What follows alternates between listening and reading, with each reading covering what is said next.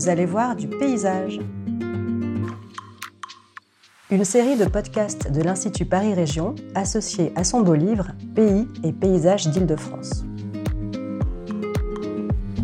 Chaque semaine, un expert de l'Institut Paris Région vous fait découvrir une des nombreuses pépites des paysages d'Île-de-France. Aujourd'hui, Manuel Pruvot-Bouvatier, ingénieur agronome, nous emmène à la découverte de la Bassée, étonnante mosaïque de milieu et zone humide stratégique en Île-de-France.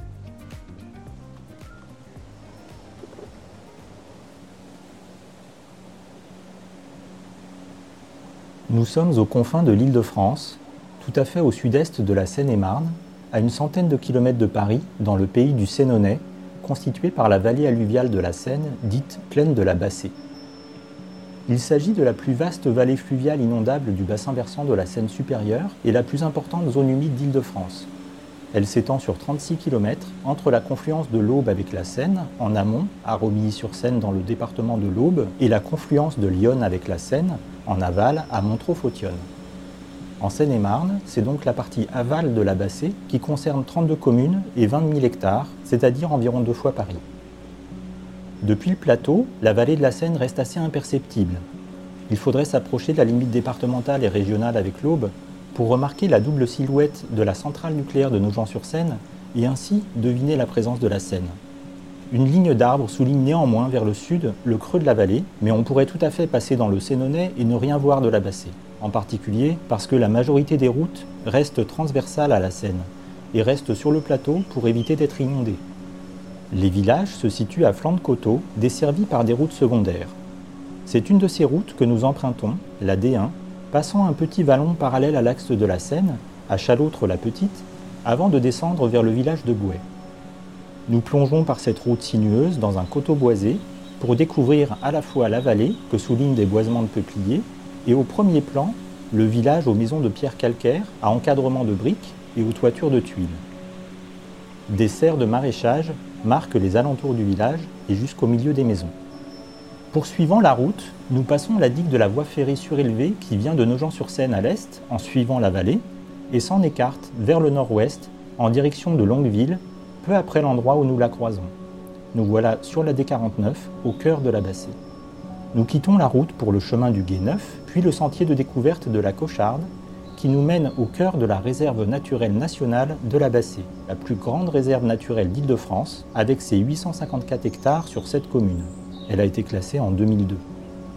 Elle présente une mosaïque de milieux naturels composée à la fois de plans d'eau, de prairies sèches ou humides, et puis principalement de boisements humides qui sont préservés des carrières.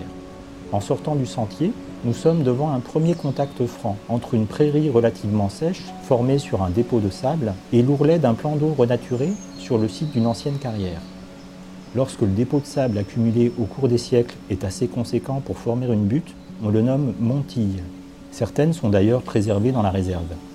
Ici, les salicaires roses et dressés ponctuent l'ourlet du plan d'eau, aux côtés de roselières agrémentées de quelques joncs plus ou moins immergés, susceptibles d'abriter des oiseaux rares et protégés, comme le bionjos nain et la rousserolle turdoïde. Des odeurs de menthe aquatique et d'origan commun se mêlent et s'ajoutent à celles de l'humidité de cette zone de transition entre le milieu terrestre et aquatique. Le pépiment de piafs différents dans la roselière et dans les arbrisseaux ajoute à cette impression de juxtaposition de milieux contrastés. Au loin, un coq rappelle l'occupation humaine invisible.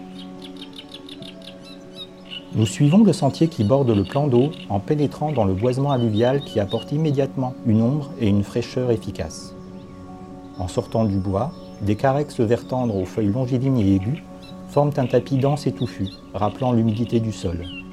C'est un passage idéal pour les crapauds communs, lors de leur migration de printemps après leur hibernation, pour aller rejoindre le plan d'eau pour s'y reproduire. Nous passons ensuite un boisement mixte avant de pénétrer dans une forêt alluviale plus dense et sombre. On y cherche l'une des plantes phares de la réserve, la vigne sauvage, que les botanistes avaient longtemps prise pour une échappée domestique de jardin, alors que c'est une plante de forêt alluviale. La vigne sauvage est en fait une plante dioïque, c'est-à-dire à pied mâle et femelle, contrairement à la vigne domestique, où les fleurs des deux types sont sur le même pied.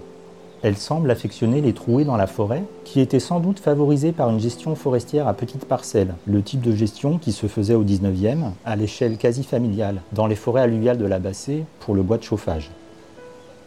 Dans la réserve, les boisements alluviaux de type ripisylve sont gérés en laissant du bois mort ou en phase de sénescence. Cette gestion est favorable à des coléoptères xylophages comme le lamier tisserand, une espèce protégée au niveau régional, qui fuit la lumière du jour et craint la pollution lumineuse, et qui affectionne les bois humides. Nous quittons maintenant la réserve naturelle nationale à la découverte de la Seine. En repartant par la D49 vers la commune de Noyen, nous découvrons enfin la Seine ayant fait l'objet d'une rectification très récente en 1992 à Port-Montin.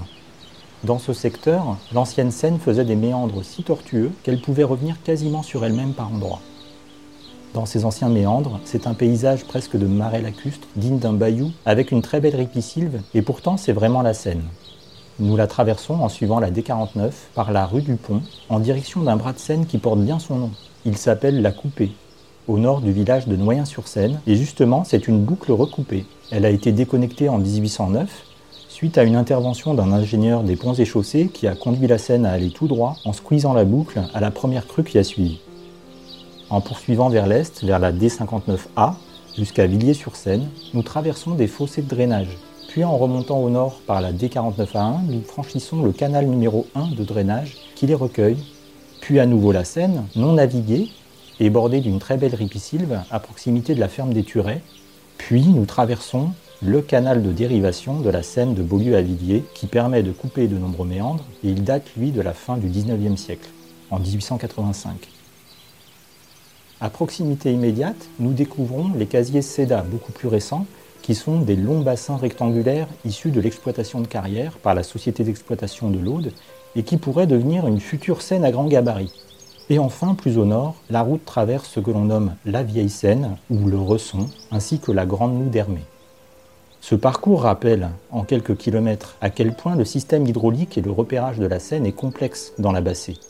Cette complexité est le fruit des divagations historiques du fleuve et de ses bras, mais aussi des aménagements successifs qui l'ont transformé, ainsi que sa vallée. L'histoire de l'occupation humaine dans la Bassée est plusieurs fois millénaire. Elle fait l'objet de travaux archéologiques qui ont découvert les plus anciens objets en bois d'Europe, ainsi que les vestiges de villages et nécropoles disparus. Des travaux récents de géohistoriens, sous la direction de Laurence Lestel, chercheuse au CNRS, retracent depuis le XVIIIe siècle les modifications de la Seine et de son chenal entre Bazoches et Ballois, ce qui nous permet d'appréhender comment les populations locales ont interagi avec l'hydrosystème de la Seine et des canaux pour vivre dans ce paysage qui est régulièrement modifié par l'homme. On redécouvre ainsi aujourd'hui, grâce aux travaux de Mathilde Reich, des faits divers datant du 19e siècle qui illustrent les tensions qui ont émaillé les relations entre les maraîchers de Mousseau et les services de l'État entre 1898 et 1912, à l'occasion du creusement entre Bazoches et Bray du canal de dérivation de Bray à la Tombe, en 1899. Les maraîchers se plaignaient d'un supposé abaissement de la nappe phréatique en raison de la diminution de la cote du plan d'eau de la Seine que cet aménagement occasionnait. Et finalement, une écluse a été ajoutée à Bazoches et a permis de remonter le niveau d'eau. Et ce canal a été abandonné pour la navigation à la fin des années 70 lors de la mise à grand gabarit de la Seine de Montreux à Bray. Aujourd'hui encore, la question de la mise à grand gabarit de l'amont de la Seine est débattue. La dernière mise à grand gabarit a eu lieu en 1992 entre Bray et Noyen. Les rescindements de méandres et recalibrages successifs ont bien sûr un impact sur le milieu naturel du fleuve et de ses annexes. Il y a également un impact sur la dynamique de crue de la Seine, qui est accélérée vers l'aval, ce qui peut venir en contradiction avec la volonté de retarder la crue de la Seine par rapport à celle de Lyon, qui est moins maîtrisable. L'établissement public territorial de bassin Seine-Grand Lac réalise actuellement au nord-est de Gravon un aménagement permettant la surinondation volontaire d'un casier pilote pour tester l'écrêtement d'une crue. Ces travaux s'accompagnent de mesures compensatoires pour recréer des milieux typiques de la bassée dans un secteur où de nombreuses boucles ont été coupées pour donner une scène toute droite. Cela étant, la bassée en elle-même constitue naturellement le plus vaste champ d'expansion des crues à l'amont de Paris. Par ailleurs, la Bassée constitue un espace stratégique pour l'Île-de-France à plusieurs points de vue. En effet, concernant la ressource en granulats, c'est le plus grand réservoir francilien de matériaux alluvionnaires qui contribue pour plus de 65% de la production actuelle francilienne.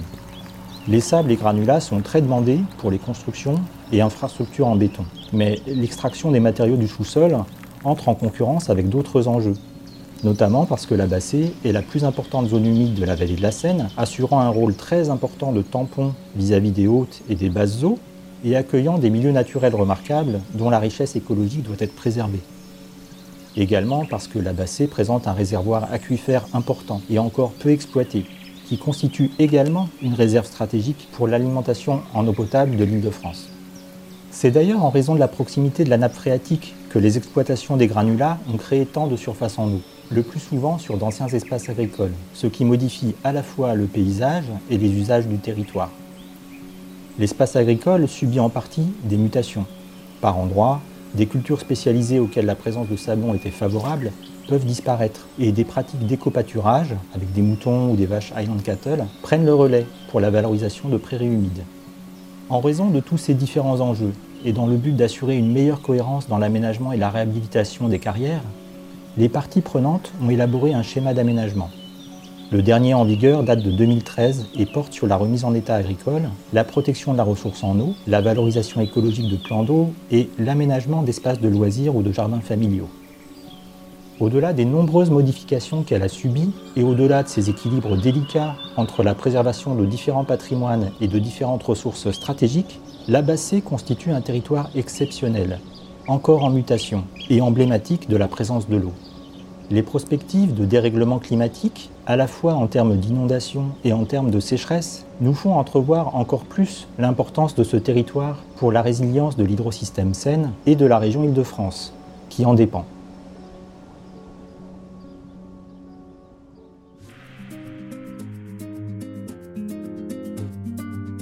Retrouvez tous nos podcasts sur le site de l'Institut, institutparisrégion.fr.